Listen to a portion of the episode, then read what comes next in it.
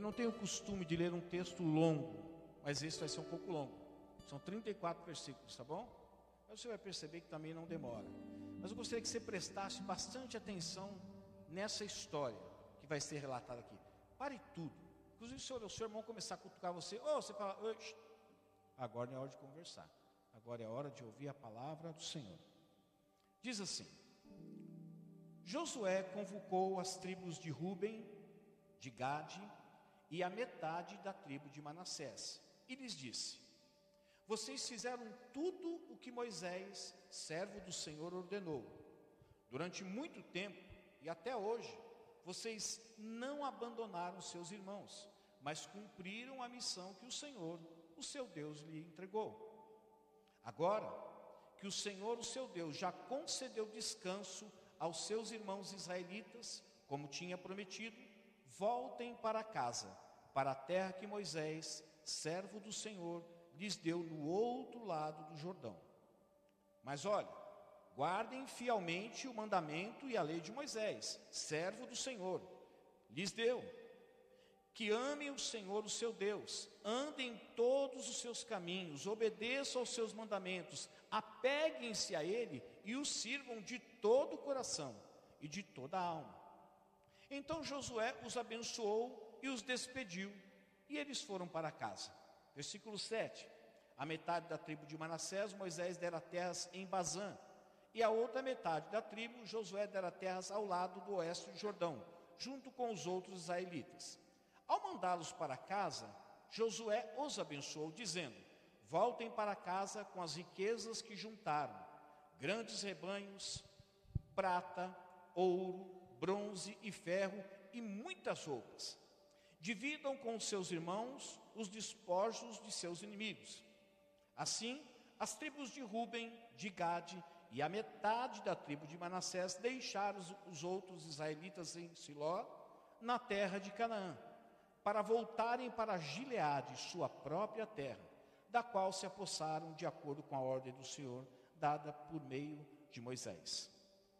Quando chegaram a Gilelote, perto do Jordão, em Canaã, as tribos de Ruben, de Gade e a metade da tribo de Manassés, preste atenção agora, construíram um imponente altar ali, junto ao Jordão. Quando os outros israelitas souberam que eles tinham construído o altar na fronteira de Canaã, em Gilelote, perto do Jordão, no lado israelitas, toda a comunidade de Israel reuniu-se em Siló para guerrear contra eles. Olha, era irmão guerreando contra irmãos, mesmo povo. Então os israelitas enviaram Finéias, filho do sacerdote Eleazar, à terra de Gileade, as tribos de Ruben e Gade, e a metade da tribo de Manassés. Com eles enviaram dez líderes, um de cada tribo de Israel, sendo cada um deles chefe de suas respectivas famílias, dentre os cães israelitas. Quando chegaram a Gileade, as tribos de Ruben e de Gade, e a metade da tribo de Manassés, disseram Assim diz toda a comunidade do Senhor: Como foi que vocês cometeram essa infidelidade para com Deus de Israel? Como foi que se afastaram do Senhor, construindo um altar para vocês, rebelando-se assim contra Ele? Já não nos bastou o pecado de Peor? Até hoje não nos purificamos daquele pecado, muito embora uma praga tenha caído sobre a comunidade do Senhor. E agora vocês estão abandonando o Senhor. Se hoje vocês se rebelarem contra o Senhor, amanhã a sua ira cairá sobre toda a comunidade de Israel. Se a terra que vocês receberam como propriedade está contaminada, passe então para a terra que pertence ao Senhor, onde está o tabernáculo do Senhor, e se aposse de um território entre nós. Mas não se rebelem contra o Senhor, nem contra nós, construindo para vocês um altar que não seja o altar do Senhor, nosso Deus. Quando Acã, filho de Zerá, foi infiel com relação às coisas consagradas, não caiu a ira sobre toda a comunidade de Israel, e ele não foi o único que morreu por causa do seu pecado. Então as tribos de Ruben, de Gade e a metade da tribo de Manassés responderam ao chefe dos clãs de Israel: poderoso Deus, o Senhor, o poderoso Deus, o Senhor, ele sabe, e que Israel o saiba. se agimos com rebelião ou infidelidade para com o Senhor, não nos poupem hoje. Se construímos nosso próprio altar para nos afastarmos do Senhor e para oferecermos holocaustos e oferta de cereal ou sacrifício de comunhão sobre ele, que o próprio Senhor nos peça conta disso. Ao contrário, fizemos, fizemos isso temendo que no futuro os seus descendentes digam aos nossos: que relação vocês têm com o Senhor, com o Deus de Israel? Homens de Ruben e de Gade, o Senhor fez do Jordão uma fronteira entre nós e vocês. Vocês não têm parte com o Senhor. Assim, os seus descendentes poderiam levar os nossos a deixarem de temer o Senhor. É por isso que resolvemos construir um altar, e não para os holocaustos e sacrifícios, mas para que esse altar sirva de testemunho entre nós e vocês e as gerações futuras, de que cultuaremos o Senhor em seu santuário com os nossos holocaustos, sacrifícios e oferta de comunhão. Então, no futuro, os seus descendentes não poderão dizer aos nossos: vocês não têm parte com o Senhor. E dissemos: se algum dia disserem isso a nós ou aos nossos descendentes, responderemos: vejam a réplica do altar do Senhor que os nossos antepassados construíram, não para holocaustos ou sacrifícios mas como testemunho entre nós e vocês. Longe de nós nos rebelarmos contra o Senhor e nos afastarmos dele. Construindo para holocausto, construindo para holocaustos ofertas de cereal e sacrifícios, um altar que não seja o altar do Senhor, o nosso Deus, que está diante do seu tabernáculo. Quando o sacerdote Finéias e os líderes da comunidade, o chefe dos clãs dos israelitas, ouviram o que os homens de Ruben, de Gade e de Manassés disseram, deram-se por satisfeito.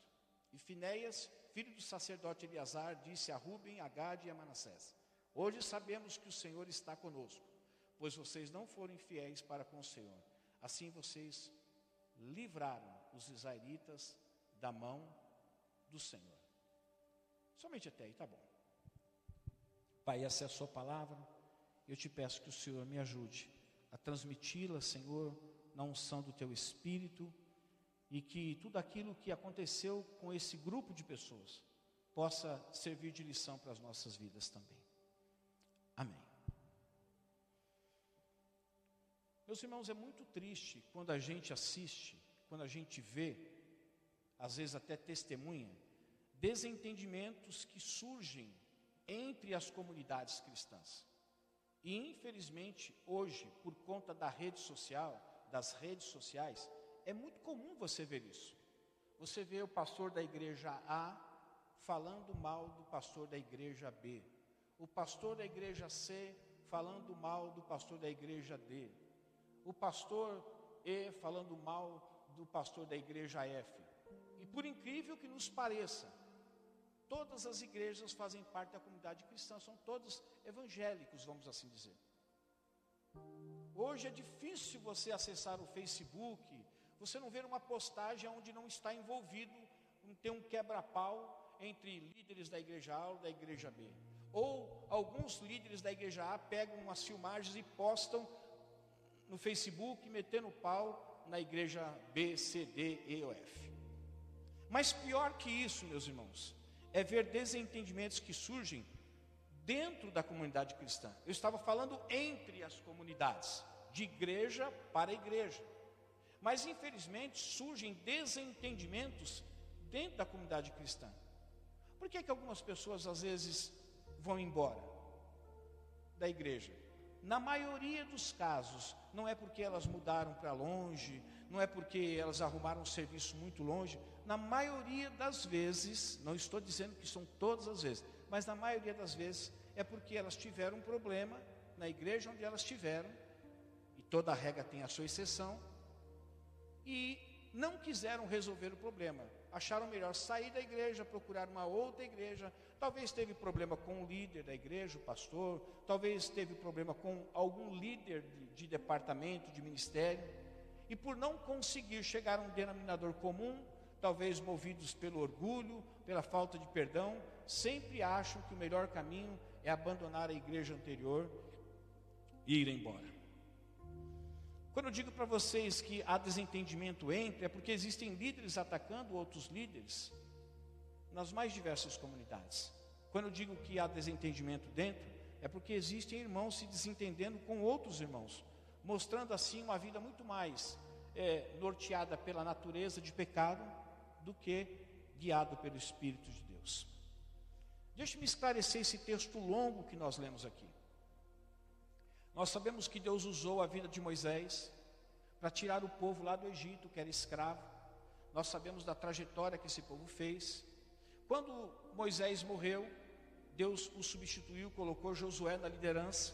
E sob a liderança de Josué, porque Moisés foi proibido de entrar na terra prometida, eles começaram deram início à conquista da terra que Deus havia prometido para eles. Só que foi o seguinte: quando eles começaram a conquistar a terra, essas três tribos, essas duas tribos e meia, acharam por bem falar assim: escuta, será que a gente pode ficar antes do Jordão? Porque Canaã era considerado depois do Jordão. Eles disseram assim: ó, a terra aqui é boa, e tudo aquilo que nós precisamos para a gente dar continuidade à nossa vida tem nessa terra. Será que existe algum problema a gente ficar por aqui mesmo? E naquela época, o que aconteceu? Eles falaram: não, pera um pouquinho. Vocês vão ficar aqui, todo mundo ajudou vocês conquistarem essa terra aqui. Agora vocês vão ficar aqui, os seus irmãos vão lá conquistar a terra deles sozinhos? Não, isso está errado. E eles disseram assim: não, não, não é isso que nós estamos querendo dizer.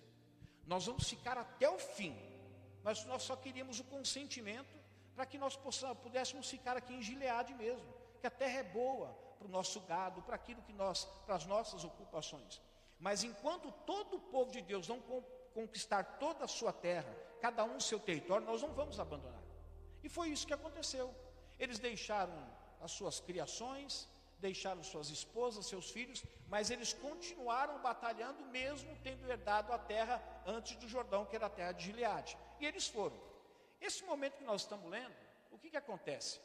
Ele diz assim: bom, agora que Deus concedeu descanso, subentende-se, subentende-se que o povo já havia conquistado, se não tudo, boa parte de todo o território que Deus havia prometido dar para o seu povo. Aí ele diz então: bom, agora já que vocês ajudaram a conquistar todas as terras para os seus irmãos, então agora vocês estão liberados, pode voltar para a casa de vocês.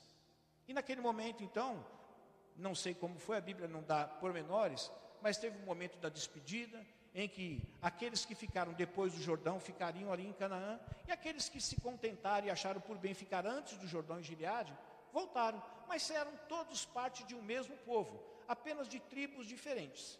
Mas então acharam por bem ficar lá. Tá bom. Quando eles despediram, a Bíblia diz que o líder abençoou aquele povo para que eles pudessem voltar. Eles voltaram. Quando eles voltaram, quando chegou na divisa, eles construíram um altar. Já existia um altar aonde? Lá em Canaã. Eles construíram um altar. E você sabe que notícia de fofoca chega rápido, né? Eu não sei como, porque naquela época não tinha e-mail, não tinha WhatsApp, não tinha telefone, não tinha Facebook, não tinha Instagram, não tinha nada disso. Meu amigo, para chegar a notícia lá, era por meio do, do, do, mensageiro, que tinha que montar no cavalo, ou se não tivesse cavalo, tinha que ir a pé mesmo, não tinha jeito. A gente hoje, você recebe uma notícia, acontece um negócio de manhã, o cara posta cinco minutos, já está quase o mundo todo sabendo, por causa dessa questão das redes sociais. Bom, eu não sei como que chegou essa notícia, mas a notícia chegou. E chegou lá para o povo que havia ficado depois do Jordão, falando assim: olha, ficou sabendo que os nossos irmãos construíram agora um altar para eles? Não ficou combinado que nós viríamos ofertar aqui os holocaustos, os sacrifícios, a cerimônia, era tudo aqui. Eu acho que eles já levantaram para ele outro Deus. Quando eles souberam disso, o que, que fizeram? Reuniram um grupo de pessoas, foram ao encontro desse povo e falou assim: nós vamos guerrear contra eles, nós vamos destruir todos eles, porque nós falamos para eles: não se envolvam com outros deuses, não criem outros altares. Eles fizeram isso. Então montaram a equipe e foram para guerrear. Quando chegaram para guerrear, a situação mudou toda. Já chegaram dizendo: ó, vocês construíram um altar, vocês esqueceram do nosso Deus. Eu avisei vocês, cumpra os mandamentos. Olha, a cerimônia só pode ser onde nós estamos. Por que, que vocês fizeram isso? E aí então conta a história que homens começaram a se pronunciar dizendo assim: não, não, não é nada disso que vocês estão pensando. Por que todo esse desentendimento? Por que toda essa encrenca? Estou agora aqui parafraseando, tá? Por Porque toda essa encrenca não é nada disso que vocês estão pensando. Nós não construímos um altar aqui para não termos, para termos como referência um outro Deus, ou para nós cultuarmos aqui vocês lá, não, não é nada disso. Nós construímos um altar aqui preocupado com o quê? Com a próxima geração. Porque nós ficamos o quê? Antes do Jordão. A hora que a nossa geração passar, pode ser que a geração dos nossos filhos, dos filhos de vocês, não saibam que nós fazemos parte do mesmo povo. E podem querer guerrear contra nós. Nós construímos um altar ali para dizer o seguinte: o Deus que vocês servem é o Deus que nós servimos. Nós não estamos construindo outro altar. Quando eles disseram isso, então o sacerdote disse assim: Ah, então está tudo explicado. Agora eu entendi. Mas o povo se locomoveu do lugar onde estava, vieram ao encontro do povo que tinha ficado antes do Jordão, em Gileade, para guerrear com o povo, justamente por causa de algo que eles tinham imaginado que tinha acontecido. E isso deu, causou uma encrenca terrível, um desentendimento muito grande entre eles. Meus irmãos, eu vim essa noite aqui falar um pouquinho sobre as guerras que existem, mas às vezes entre nós. E quando eu digo entre nós, não é só um ministério Acos, é a comunidade cristã. Nós não podemos participar disso. Nós não podemos entrar em guerra contra os nossos próprios irmãos, sejam eles de outra denominação,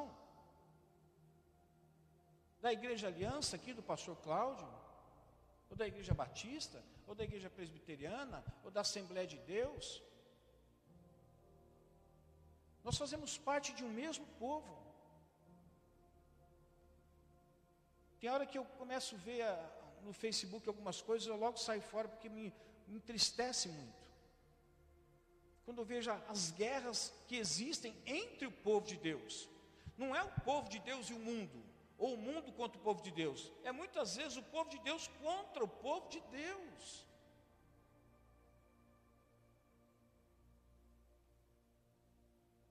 Eu já disse para vocês que sexta-feira eu encontro com pastores. E no início, quando eu, quando eu comecei aí, uma das coisas em comum que é sempre falada entre os pastores, hoje a gente tem que tomar muito cuidado com aquilo que a gente fala para as pessoas, porque tudo ofende, tudo não é bem visto. E muitas vezes começa a haver um desentendimento totalmente desnecessário.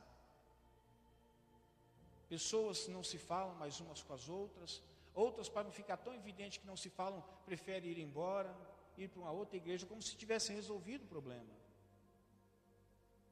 Então, primeira coisa, antes de eu começar a pregar aqui, já pregando, eu queria pedir para vocês encarecidamente não compre essas brigas que vocês veem. Ontem mesmo tinha uma postagem, um pastor que é a favor da, do movimento LGBTQI, mais, mais não sei quantos, a favor, e ele falando mal de um outro que não é a favor. Acho o seguinte: você é a favor? Então viva a tua vida.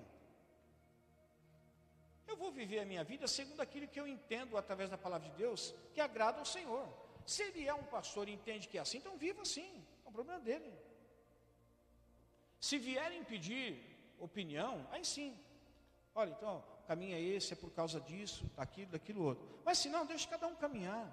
Porque eu estou vendo que é pior a gente comprar briga, entrar no meio. Sabe? Já aconteceu comigo. Eu, eu comprei briga, entrei no meio. Sabe o que aconteceu comigo? Eu fiquei mais bravo ainda. Porque é o seguinte: existem pessoas que elas não serão convencidas. Por mais que você seja um bom argumentador, elas nunca serão convencidas. Se ela entender o meu jeito é o certo, ela vai morrer daquele jeito. Eu sempre digo para minha esposa: um dos grandes perigos da falta de mudança é a idade. Sabia disso? Quanto mais você vai envelhecendo, se você não muda, a probabilidade de você mudar é muito grande. Porque vira um hábito e se torna um vício, você não muda mais. Seja ele comportamental, seja ele no lado é, espiritual, no lado emocional, profissional, não muda mais. Se pegar uma pessoa de, de 70 anos, 60 anos, 70 anos, 80 anos, mesmo ela foi criada dentro da igreja, ela tem alguns hábitos que não condizem com a palavra de Deus, não adianta, não insiste, porque não vai mudar. Nossa, pastor, que palavra pessimista. Não, não é. É realista. É, essa é a verdade.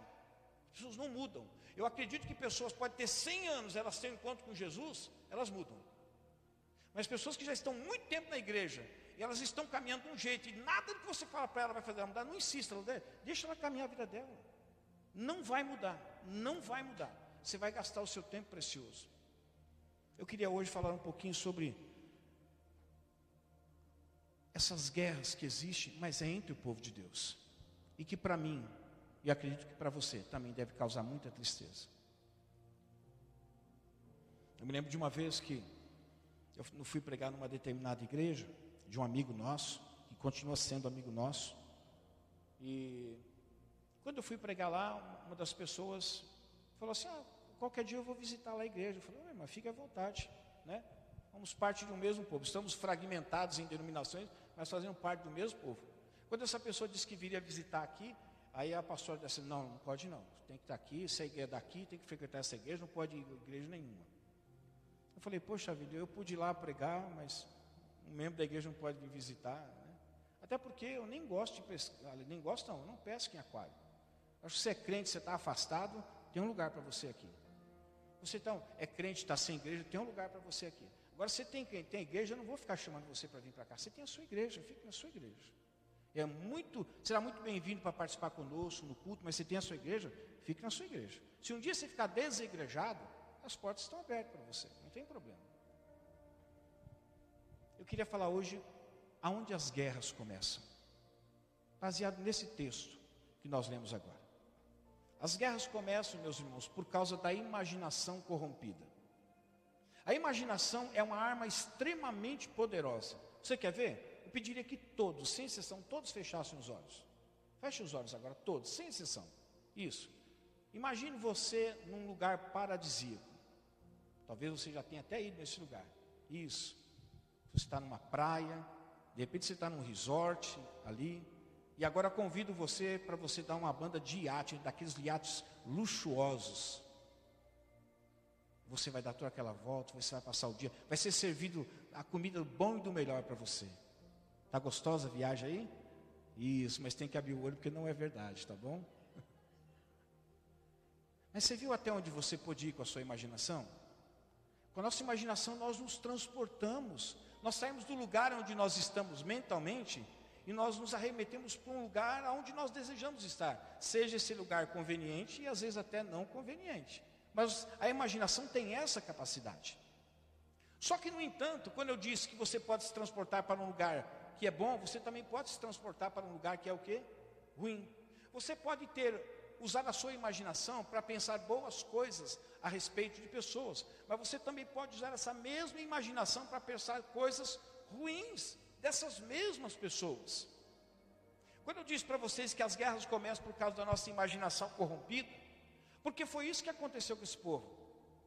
Quando eles ouviram falar que o povo tinha ficado antes do Jordão e que tinham construído um altar ali, eles logo imaginaram que aquele povo que fazia parte do povo de Deus já tinha se corrompido com aquela nação que tinha ficado antes do Jordão e que eles tinham voltado a ser pessoas idólatras e estavam adorando outros deuses.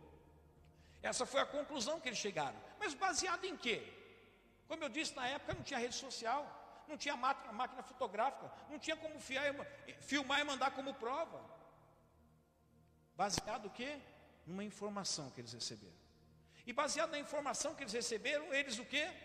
Usaram a imaginação, mas nós sabemos que a nossa imaginação, infelizmente, embora ela possa nos transportar para bons lugares, mas ela também pode nos levar para lugares comprometedores.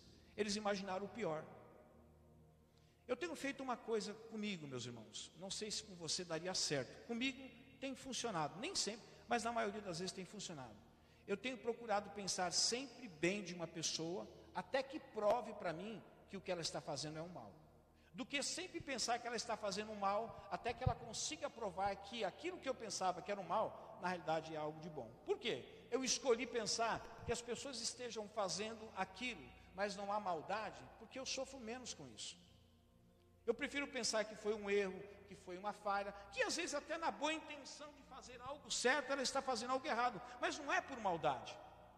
Se uma hora for constatado que tudo aquilo foi feito, mas foi feito de uma forma premeditada, aí eu posso chegar à conclusão de que na realidade não foi uma boa conduta, um bom comportamento. Mas até que isso seja provado, então essa é a minha escolha, Douglas. Eu prefiro pensar que aquilo que estão fazendo é algo bom, mesmo que seja ruim, até que consigam provar que é algo ruim. Mas isso não aconteceu com o povo. O povo, logo que ouviu, ficou sabendo que o povo tinha construído o altar, logo eles deduziram, usaram a imaginação que está corrompida pelo pecado e disseram: o povo já se afastou de Deus. Montaram uma comitiva, foram até o lugar para guerrear contra os próprios irmãos. Quando eles ouvem a verdade, eu imagino que eles ficaram, com, ficaram constrangidos não sabia onde enfiar a cara. Sabe aquela história? falei, fiquei tão envergonhado, tão envergonhado que não sabia onde enfiar a cara. Foi isso que aconteceu com o povo. Sabe, meus irmãos, as guerras nossas, elas começam por causa que nós temos uma imaginação. E a imaginação foi algo dado por Deus. Mas por causa da inserção do pecado na nossa vida, e quando ele entra na nossa vida, ele, ele acaba tomando conta de várias áreas da nossa vida, inclusive da nossa mente. E dentro da nossa mente ele acaba usando a imaginação Nessa imaginação, o povo imaginou algo negativo dos seus irmãos. Não poderiam ter pensado assim: por que, que eles construíram um altar? Vamos lá ver primeiro por que, que eles construíram. Não. Eles logo armaram a equipe e foram para guerrear, porque eles haviam entendido que o povo havia se corrompido. Depois, quando chegaram lá, viram que não era nada daquilo. Se você quer cessar as guerras, as contendas que existem aonde você está, ou os lugares onde você está. Use a sua imaginação para algo divino, para algo bom. Pastor, mas se no final for comprovado que estavam me fazendo mal, tudo bem, aí foi comprovado, mas será resultado do resultado, não resultado da sua imaginação que corrompida. Tente imaginar você ir cobrar uma pessoa de algo que disseram para você que ela fez contra você. E quando você chega perto dela para cobrar ela, falando assim: Ó, eu sei o que você fez para mim, e hoje eu vim cobrar o que você fez de mal para mim. A pessoa fala assim: Mas o que, que eu fiz de mal? Me disseram que você fez, fez isso e aquilo e aquilo contra mim. Falou: Não, eu não. Como não? Mas me disseram. Quem te disse? Fulano de tal. Mas que provas? Eu não estou nem sabendo disso. Bom, você vai chegar à conclusão que na realidade a pessoa que você foi guerrear nada tinha a ver com aquilo que tinham dito para você, que tinham feito contra você. E aí eu vou dizer, eu vou usar uma palavra bem vulgar aqui. Você vai pagar um mico. Se você não for orgulhoso, você vai pedir perdão. Agora, se você for orgulhoso, sabe o que você vai fazer? Ah, então peraí que eu vou voltar a falar com ele para ver o que, que aconteceu. Boa parte das nossas contendas, dos nossos desentendimentos é por causa da imaginação corrompida. Fulano não chegou, por que, que ele não chegou? Ah, deixa eu imaginar por que, que ele não chegou. Ah, porque ele deve estar fazendo isso, ou ela deve estar fazendo aquilo, deve fazer aquilo outro. Isso aconteceu comigo particularmente. E eu tenho falei, Senhor, me ajuda. Eu não quero ficar imaginando nada que aconteceu, que impossibilitou dessa pessoa estar comigo, eu estar com essa pessoa, porque eu posso estar errado. E na maioria das vezes, meus irmãos, nós estamos errados. Porque nós fazemos uma leitura e botamos um rótulo na pessoa. E aí, quando nós descobrimos que nós fizemos uma leitura equivocada, e que não deveríamos ter colocado o rótulo que nós colocamos na pessoa, às vezes é tarde demais, porque você já feriu o coração daquela pessoa. Então você quer acabar com as guerras, com as contendas, que certamente já aconteceu entre você e alguém? Pare de usar essa imaginação corrompida sua. Versículo 11 e 12, só vou ler aqui, mas já falei. Quando os outros israelitas souberam que eles tinham construído o altar, souberam, na fronteira de Canaã, em Gilelote, perto do Jordão, do lado israelita, toda a comunidade de Israel reuniu-se em Siló para guerrear. Meu Deus do céu! Eles nem sabiam se tinham construído, e se tinham construído, por que tinham construído. Mas o imediatismo fez com que ele já levantasse que um grupo de pessoas para ir guerrear.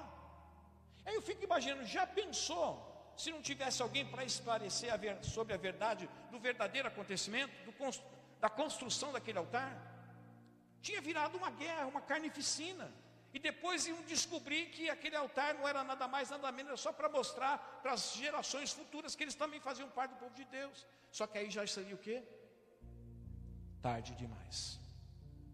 Ezequiel 13, 2 diz assim: Filho do homem, profetize contra os profetas de Israel que estão profetizando agora. Eles estavam o quê? Deus chama o profeta dele, Ezequiel, para profetizar contra os profetas de quem?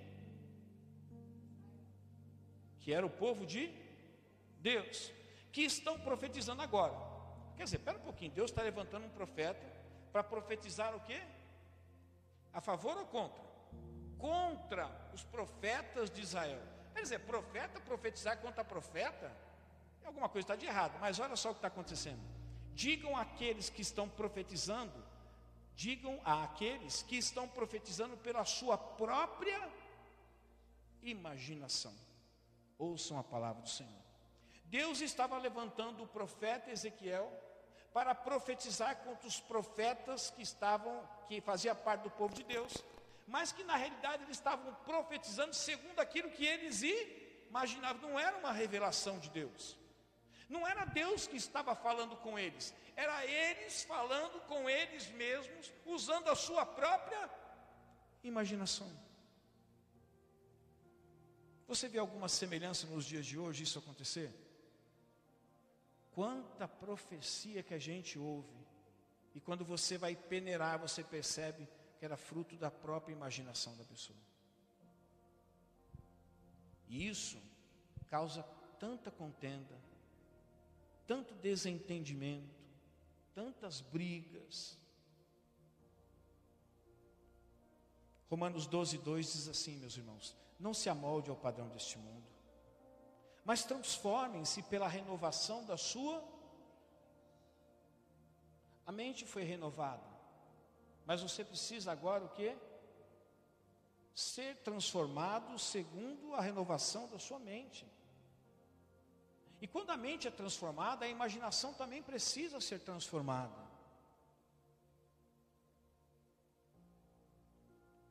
Pode ver que as pessoas às vezes hoje estão andando desconfiando umas das outras. Qualquer olhar diferenciado, qualquer passo mal dado, qualquer movimento, qualquer menear de cabeça é, é, é motivo para as pessoas des, desconfiarem. Não, fazemos parte de um povo, de um mesmo povo, temos um mesmo Deus, somos habitados pelo próprio Espírito de Deus, temos em comum o mesmo Salvador, temos como residência eterna o mesmo céu. Agora, para que ficar usando a imaginação corrompida para depois ter um desdobramento muito grande nos relacionamentos. Segunda verdade, as, as guerras começam também por causa da acusação sem fundamento. O que, que é uma acusação sem fundamento? É você, de certa forma, fazer uma afirmação sobre determinada pessoa sem ter provas. Você apenas ouviu falar que algo aconteceu em relação àquela pessoa, e por conta daquilo que você ouviu, você está transmitindo, mas você não tem prova nenhuma. Recentemente, não foi algo tão ruim, mas recentemente nós recebemos a notícia de que um amigo nosso, que há muitos anos estava numa determinada igreja com um determinado pastor, há muitos anos, ele tinha saído da igreja e estava numa outra igreja.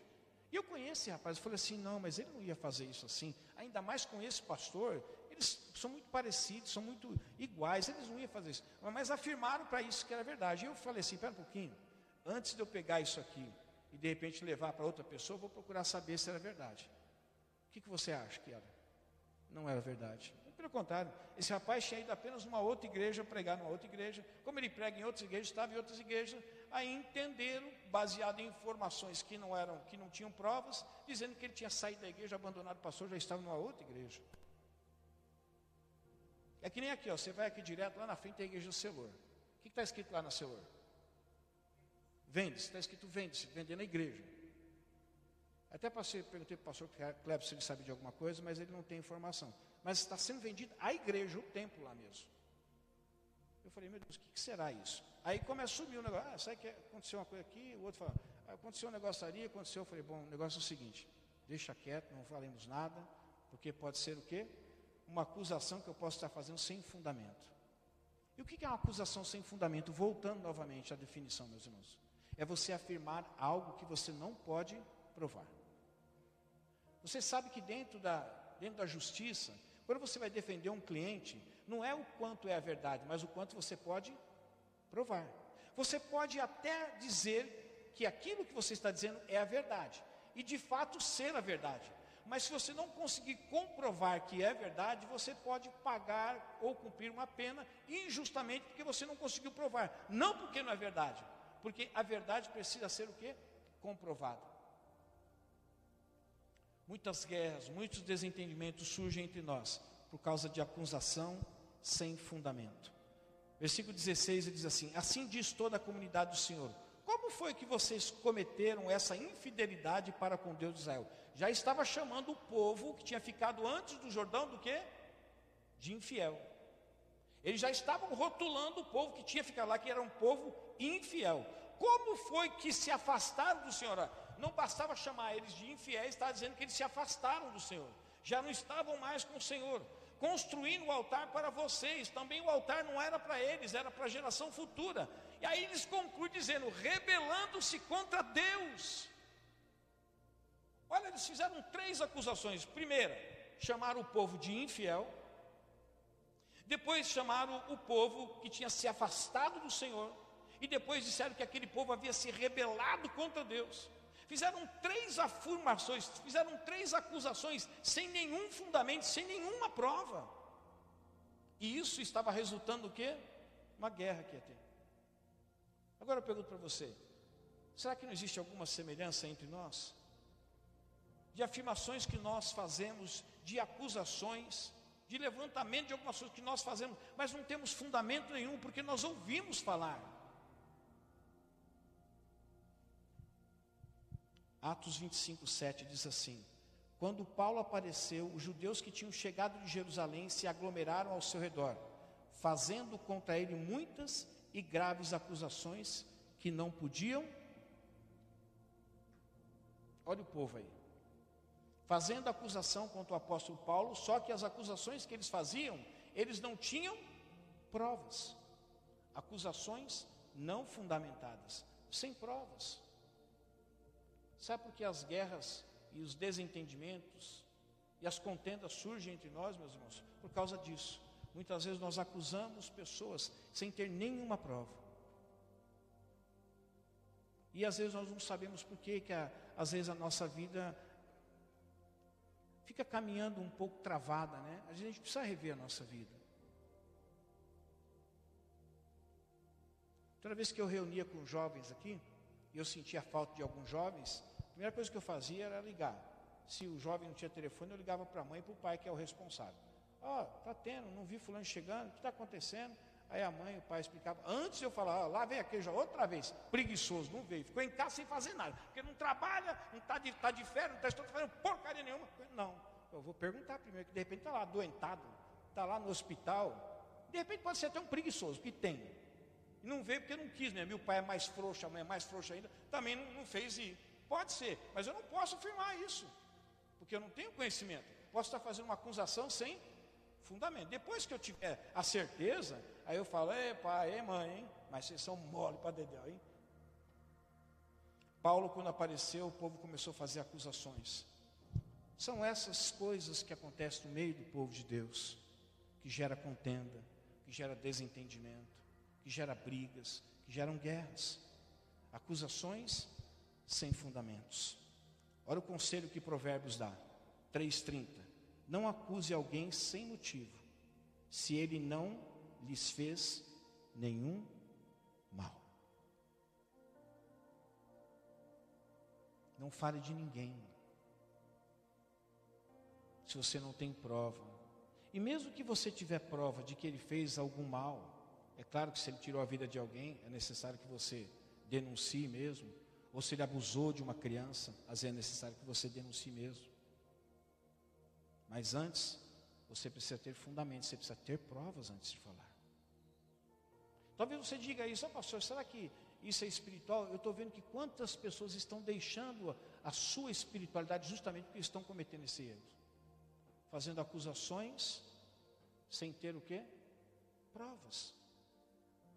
Uma das coisas que eu ensinava quando eu dava aula de tutoramento, eu falava assim: nunca fale de, mas fale para. Porque aquele que tem a facilidade de falar de é porque ele não tem coragem de falar para. Porque Mateus diz assim: se você tiver um problema com o seu irmão, vai a quem? Ao irmão mais próximo, o irmão mais próximo contar para o outro? Não, ele vai, vai a ele. Se o seu problema é com a Mauri, vai ao Amauri. Se o Amauri tem um problema com a pastora, ele tem que vir à pastora. Se eu tenho um problema com o Douglas, eu tenho que ir ao Douglas. Se eu tenho um problema com a Rose, eu tenho que ir à Rose. Nós não podemos pegar o problema e levar para outras pessoas. Nós temos que ir uma pessoa com a qual nós tivemos o problema. Não aceite acusação sem motivo, se ele não lhe fez nenhum mal. Terceira verdade: as guerras começam por causa da comparação ofensiva também. Versículo 17 ele diz assim: Já não nos bastou o pecado de Peor. Olha só que quando os líderes de Israel chegam, eles já chegam com os dois pés no peito do povo que estava lá. Já não bastou o, o pecado de Peor. Até hoje não nos purificamos daquele pecado, muito embora uma praga tenha caído sobre a comunidade de Israel, sobre a comunidade do Senhor. Só para lembrar vocês, o pecado de Peor foi quando Israel ele estava lá naquela cidade de Sitim, Sitim e ele começou a entregar-se à imoralidade sexual com as mulheres moabitas e participaram de oferendas, prostrando-se perante os deuses delas. Deus enviou uma praga e matou 24 mil pessoas. Ele estava dizendo para ele assim: já não basta aquilo que aconteceu, já não basta o pecado lá em pior, nós estamos pagando até hoje por isso. 24 mil pessoas, quantas mulheres ficaram viúvas, quantos, quantas crianças ficaram órfãos. Mas ele estava usando esse argumento de algo que havia acontecido contra um povo, mas nada daquilo procedia. Lucas 18, 11 diz assim: O fariseu em pé orava no íntimo: Deus, eu te agradeço porque não sou como os outros homens, ladrões, corruptos, adultos, nem mesmo como este publicano. Interessante, né? Ele fez uma comparação, então dizendo: Eu não sou igual a nenhum desses daí, nem igual esse publicano que está orando aí, tem misericórdia de mim, tem misericórdia de mim. Quantas vezes, às vezes, nós comparamos pessoas com outras pessoas, mas de uma forma ofensiva? Quer ver uma coisa que destrói relacionamento de casais? Isso quando não dá morte, né? Só, só destrói, tudo bem. Mas quando não dá morte. Eu tive um caso uma vez, meus irmãos, que eu, eu aconselhei um casal. Glória a Deus que até hoje eles estão juntos. Mas por incrível que pareça, no momento da intimidade do casal, uma das partes chegou a dizer para a outra parte: o outro ou a outra fazia melhor que você. Eu acho um milagre esse casamento ter continuado, porque é uma comparação extremamente, para não dizer, é, é ridícula, extremamente carnal. As guerras elas começam por, por causa dessa comparação ofensiva.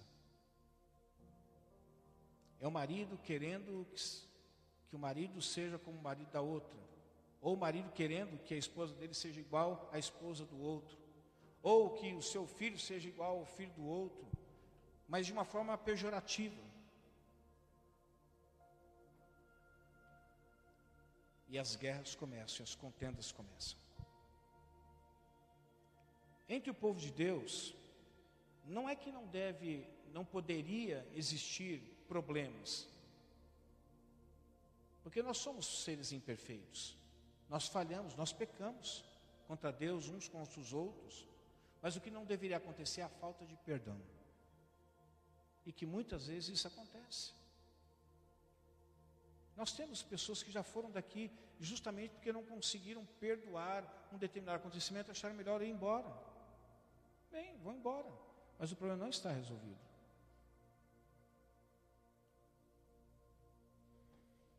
As guerras começam por causa das nossas comparações ofensivas. Inclusive, no arraial evangélico. Quantas vezes nós comparamos irmãos, ou se eu tivesse um irmão, se os irmãos da nossa igreja fossem igual àqueles irmãos daquela igreja lá, nossa igreja que seria uma bênção. Ou se o pastor da nossa igreja fosse igual àquele pastor daquela igreja, essa igreja seria uma bênção. Para com isso, meus irmãos. Cada um Deus chamou para estar em um determinado lugar. O importante é que você saiba que você está oferecendo o seu melhor. E o seu melhor não é garantia de que você vai ser melhor que A, que B, que C. Até porque nunca deve ser nem sequer o seu alvo. O seu alvo é você ter a plena convicção de que aquilo que você está oferecendo é o melhor. Não é o resto, não são sobras, mas é o melhor.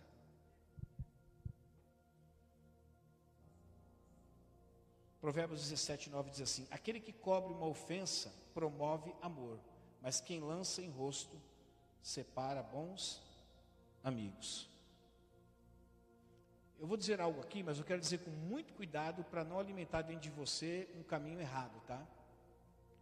Às vezes, meus irmãos, dependendo da situação que você está vivendo, é melhor você.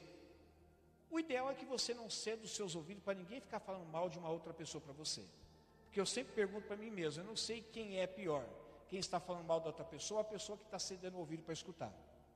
Então o ideal é que você não fique escutando alguém falar mal de outra pessoa. Se ela começar a falar mal, você fala assim, para irmão, não é para mim que você tem que falar. Você tem uma queixa contra o Douglas, então vai lá e fale para ele, não é para mim não. Porque se você falar para a pessoa, não é fofoca. Agora, se você falar para outras, é. Então você tem que ir diretamente. Então, às vezes você escuta alguma coisa e foi algo que foi incapaz de você não escutar, porque a pessoa chegou com os dois pés no peito e falou: Fulano de tal é isso, isso. A melhor coisa que você faz é o quê? Não levar. Guarda para você mesmo. Oriente aquela pessoa, irmão, não faça isso. Vá conversar com essa pessoa, se de fato isso aconteceu, mas não faça isso não. Inclusive o que você fez comigo hoje, contando, não faça com mais ninguém. Não saia espalhando para ninguém. Seja uma mulher de Deus, seja um homem de Deus, seja solução, não seja problema. Às vezes é melhor você escutar algo que alguém falou feio de alguém, mas guardar para você e nunca levar. Meus irmãos, eu tenho um monte de coisa guardada dentro de mim, de que chegaram a falar para mim de outra pessoa. E para não ter problema essa pessoa com a outra pessoa, porque depois ela descobriu que ela estava errada. Eu nunca falei, até hoje. Porque aquele que cobre uma ofensa, ele promove o amor. Mas aquele que quer sair espalhando, você sabe o que, que falar de você? Um dia teve um culto aqui, no finalzinho, peguei duas pessoas ali na porta, mentira, tá? Peguei duas pessoas na porta, eu estava atrás da porta, porque eles não sabiam que eu estava ali atrás da porta. Estava do outro lado, estavam falando mal de você. O que, que falaram de mal de mim, tio? Eu falei assim, ah, falaram isso, isso, isso, isso. Eu não posso evitar que as pessoas falem às vezes, mas eu tenho pleno domínio sobre não transmitir aquilo que me falaram. Isso mostra maturidade. E por último, as guerras começam por causa da conclusão apressada. Quem aqui nunca tirou conclusão apressada? Quem nunca tirou conclusão apressada? Erga, erga a mão. Eu, além de não erguer, vou baixar lá. Várias vezes já tirei conclusão apressada. Já tirei conclusão apressada dentro de casa, já tirei conclusão apressada aqui na igreja, já tirei conclusão apressada é, entre amigos. Que é um defeito que a gente tem dentre os milhares. Eu não sei se você tem esse, mas esse eu tenho ainda, estou vencendo. Mas às vezes a gente recebe informações e a gente pega aquelas informações e fala assim: o veredito é esse, cadeira elétrica. O veredito é esse, injeção letal. O veredito é esse, tem que ser é, pegar um instrumento da Inquisição e tem que empalar o sujeito. Você sabe o que é empalar? Quem sabe o que é empalar o sujeito? A empalação consistia num método de tortura onde tirava a roupa da pessoa, embaixo tinha um tronco de árvore pontudo aqui, erguia a pessoa amarrada a uma altura de 2, 3 metros de altura, depois soltava a corda. Então o ânus dela penetrava naquela, naquela madeira, chegando às vezes sair quase pela boca. Era o empalamento.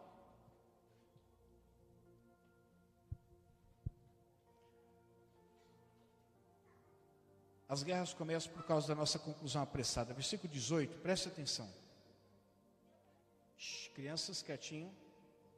E agora vocês estão abandonando o Senhor, Olha o que o povo que veio para falar com o povo que estava. Agora vocês estão abandonando o Senhor. Eles já tinham chegado à conclusão que o povo tinha construído o altar porque estava adorando outros deuses e que eles não faziam mais parte de um, de um, só povo, do povo de Deus, que eles estavam agora abandonando o Senhor. Olha que conclusão que eles chegaram. Nada disso era verdade, mas eles disseram: vocês abandonaram o Senhor. E às vezes nós temos esse comportamento baseado em informações que a gente recebe de A, de B, de C, e às vezes da própria pessoa. Não seja apressado em concluir nada, mas nós não sabemos o que está por trás de uma história. Nós não sabemos.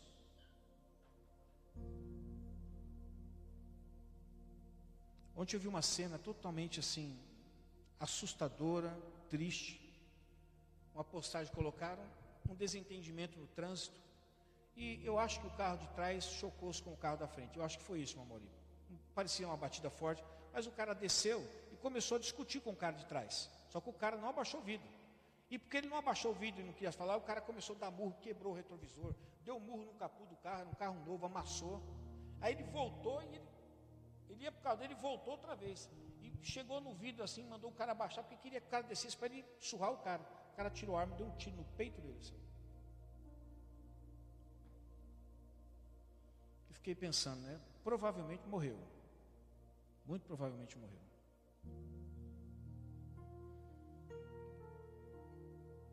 Meu esposo sempre fala, Mauro, cuidado no trânsito. Dá para não falar algumas coisas, porque você não sabe o que o cara tem lá dentro do carro. Né?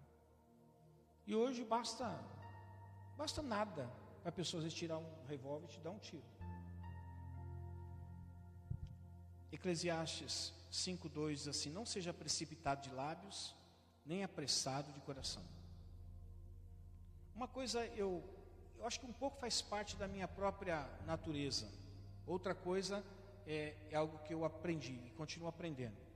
Quando é jogado alguma coisa, algum assunto, alguma situação, eu nunca tenho pressa de falar, eu sempre prefiro ouvir as pessoas falarem.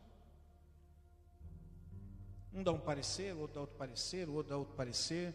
E ao ouvir os pareceres, os mais diversos e diferentes pareceres, eu posso chegar à minha conclusão e sem pressa talvez trazer uma sugestão para o grupo.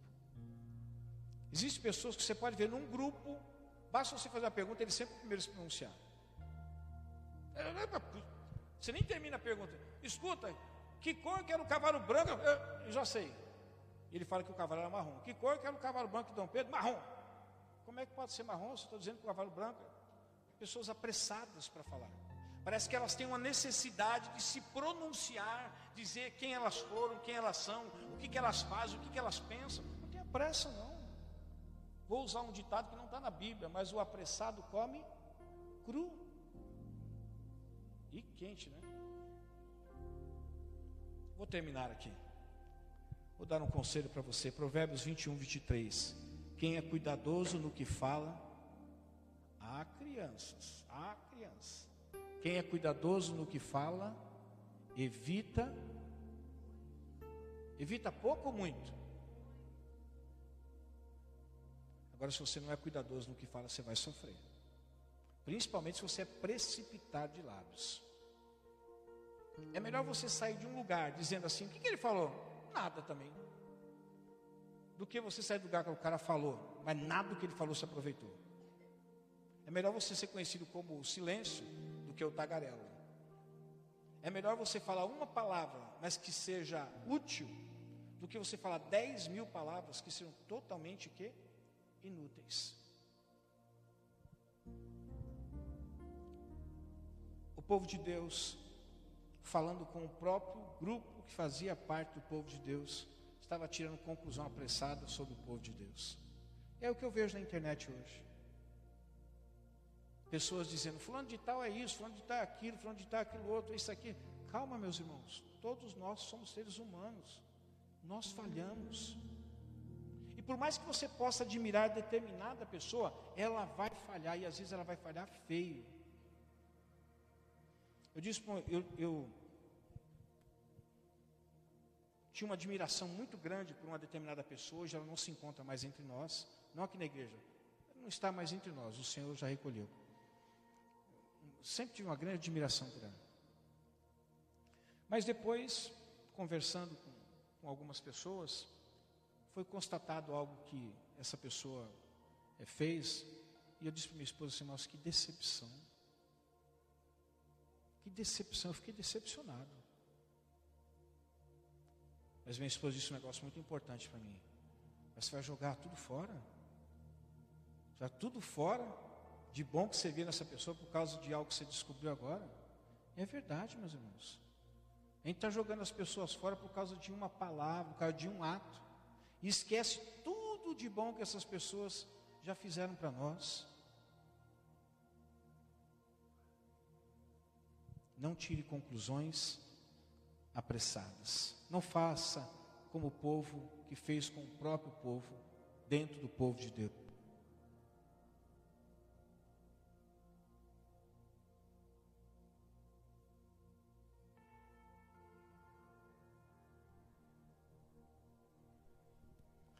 Até porque você pode estar redondamente enganado. Ah, o cara do churros aí, ó. Ele estava aqui ontem, hein? Você que mandou ele vir, Vanderlei, outra vez? Compra logo o churro, manda esse homem embora. Eu termino essa mensagem dizendo para você: você quer evitar as guerras relacionais? Seja com seu marido, com seu filho, com os irmãos em Cristo Jesus? Não fique alimentando a sua imaginação que está corrompida. Não fique imaginando coisas, inclusive coisas que não são verdadeiras. Quer evitar as guerras relacionais? Não faça acusações sem fundamento, sem provas. Se um dia você conseguir provar, aí você pode acusar. Mas enquanto você não tiver prova, você não pode acusar. Porque se você acusar algo que não é verdadeiro, você pode estar em apuros nas mãos do Senhor, porque isso chama-se o quê? Falso.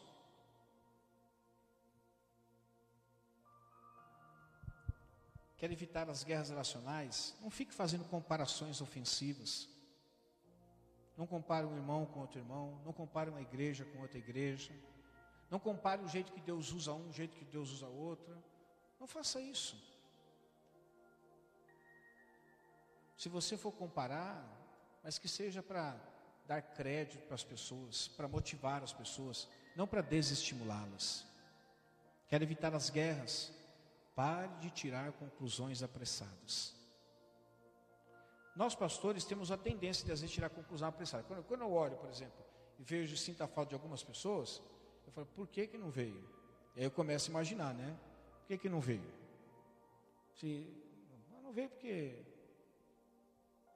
preguiçoso não sei o que. Daqui a pouco eu recebo a notícia, pastor, vai no hospital que fulano está ruim lá. Aí eu falei, ainda bem que eu não falei para ninguém, né?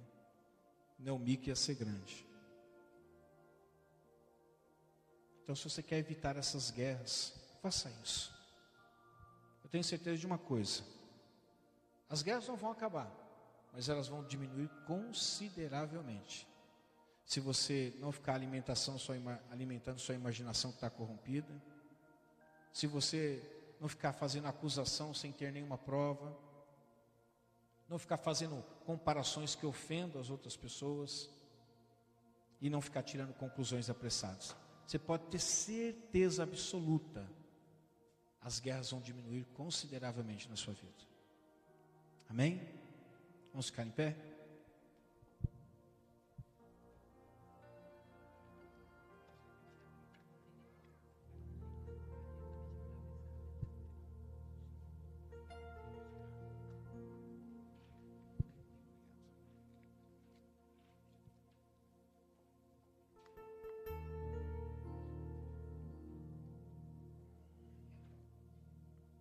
Talvez essa semana você possa ser desafiado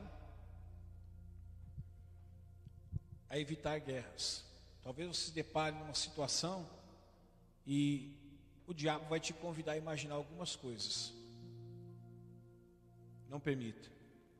A palavra de Deus diz assim: levando cativo todo pensamento à obediência de Cristo. Não se dê o direito de pensar nada negativo de alguém se você não tem provas. Não se deu direito, porque isso é a obra do diabo na sua mente para destruir o relacionamento seu com outra pessoa. Não faça isso. Espera a pessoa falar com você, ou se você tiver pressa, procure ela e pergunta. Mas não tire conclusões apressadas de forma alguma. Não fique alimentando sua imaginação que já está corrompida. Vamos viver uma vida gostosa na direção do Espírito de Deus, sendo verdadeiros em tudo, transparentes em tudo, o máximo que você puder, dentro da sua casa, com sua esposa, seus filhos, entre nós, vamos ser o máximo possível transparentes em tudo. Vamos evitar guerras, meus irmãos. Sabe por quê? Se a gente começar a brigar entre nós, um reino não pode é, crescer se entre ele e eles estão brigando ele vai começar a se dividir. Com bom e com suave é que os irmãos vivam em união. Porque ali o Senhor ordena o que? A bênção dele. Ali ele ordena a bênção dele. Amém? Vocês vão guardar essa palavra no coração de vocês? Não deixe o diabo roubar, não, viu? E talvez você chegar em casa lá, talvez você já encontre um desafio logo de cara. Mas não esqueça da palavra. Não deixe as guerras, as contendas predominarem. Somos pessoas que somos filhos de Deus, temos o Espírito de Deus. Se você desejar, você pode ser guiado pelo Espírito de Deus. Eu cheguei a uma conclusão, meus irmãos. Sabe que não precisaria existir trabalho, por exemplo, com casais. É um exemplo. Nenhum trabalho para dizer. Se cada um de nós andássemos em espírito, qual o problema que existia entre eu e minha esposa? Se ela anda em espírito e eu ando em espírito, qual o problema que ia surgir? Nenhum. Precisaria ter grupo de jovens? Não, tem que ter um grupo de jovens, tem que ter um trabalho com jovens. É, nada, se os jovens andassem em espírito, não teria problema. E sabe o que eles iam fazer? Iam chamar outros jovens para vir para Jesus. Porque eles não são problema, eles são solução. Se cada um de nós propor a nós, eu falo assim, eu vou andar em espírito. Você pode ter certeza. Sempre vai haver um endemoniado lá de fora para atacar. Mas entre nós, você anda em espírito, eu ando em espírito, que problema que nós vamos ter? Um espírito brigar com o outro é o mesmo espírito, não tem como. Então o segredo é andar em espírito, a todo momento. E às vezes, a melhor resposta para quem anda em espírito é melhor você silenciar. Porque você viu ele dizer assim, não seja apressado com as palavras. Às vezes nós não somos bons com a palavra. E ainda falamos na hora que não deveríamos falar e só vai estragar. Espera a hora certa, o momento certo, e o Senhor vai nos direcionar. Pai, obrigado por esta noite, por esta palavra. Que não seja mais uma palavra, Senhor, ouvida, mas seja uma palavra guardada dentro de nós, para reorientar a nossa alma. O teu Espírito plantou essa palavra no nosso coração, para redirecionar a nossa alma, porque a nossa alma às vezes quer imaginar coisas que não são verdadeiras. Ela quer fazer acusações sem ter provas nenhuma. Ela compara uns com os outros e acaba depreciando a imagem de um e de outro. Ela quer muitas vezes tirar conclusões apressadas. E tudo isso é manifestação da nossa alma. Mas somos pessoas que andamos em espírito. Nos leve em paz, Senhor, em segurança. Que essa semana seja uma semana de desafio para nós. Se as guerras surgirem, Senhor, nós sejamos os pacificadores da guerra, não sejamos os causadores da guerra. Obrigado, Senhor, por esta noite, em nome de Jesus. Que o amor de Deus, que a graça do nosso Senhor e Salvador Jesus Cristo, a doce consolação do Espírito Santo de Deus esteja conosco e permaneça conosco desde agora e para todo sempre. E que o Senhor te abençoe e te guarde. Que o Senhor faça resplandecer o seu rosto sobre ti e te conceda graça que o Senhor volte para ti o seu rosto e te dê a paz. Deus abençoe. Os jovens desta igreja venham até aqui à frente, a Rita e o Pedro quer falar com vocês.